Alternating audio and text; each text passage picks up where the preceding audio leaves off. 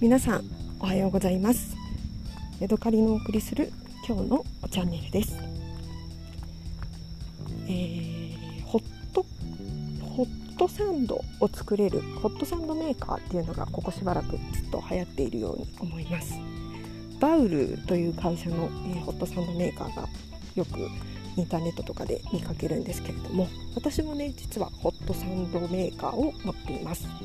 ただ私のやつはバウルじゃなくてどこのメーカーかもよくわかんないようなやつなんですけれども夫の親戚のおばあさんから使ってないからあげるよっていうことでもらいました。私のところに届いた時点で結構もう年代物で多分使ってはいないんですけれども、まあ、結構長いこと保管してあったっていう感じで古いなんかあの年季の入った感じのものです。で昔からよくある、えー、取っ手がついて、えー、1枚分の大きさの鉄板がこう2枚に重なっててそこに2枚鉄板を挟んで作るよっていう感じのものですね。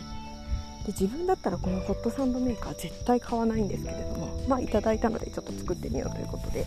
あの使ってるんですがこれねすごく良くてとっても気に入っています、え、もちろんねあのトーストであのトーストを焼いてその上になんか具材をのせて食べる、まあ、オープンサンド的なものも美味しいんですけれどもやっぱり中に閉じ込めて焼くっていうのがまたあのチーズがとろけたりしてねすごく楽しくてちょっと特別な朝ごはんになる気がして気に入っています。でよくやるのがですねアボカドをあのマッシュしたものを入れたりとか、まあ、もちろんあのとろけるチーズを入れたりとかするのが、えー、多いんですけれども先週ですね、えーとやってあ、まあ、美味しいなって思ったのが、まあ、オーソドックスかもしれないんですけれどもまずね、えーと、バターを塗りましてでその上にねあのバジルを敷き詰めます。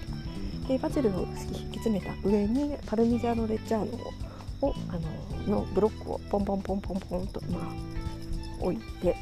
でその上にねあの塩もみしたキャベツをたっぷりのせます。であとは塩コショウそれからマヨネーズ。でケチャップをまかけてもう一回パンで挟んでそれをホットサンドにして、えー、焼く。で私はね裏表2分ずつ焼くのがきつね色が出て好きなんですね。で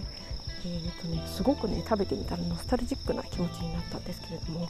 私の親もね実はホットサンドメーカーを持っていてよく小さい頃あの作ってくれたなっていうことを思い出しました。でね私の親もねやっぱり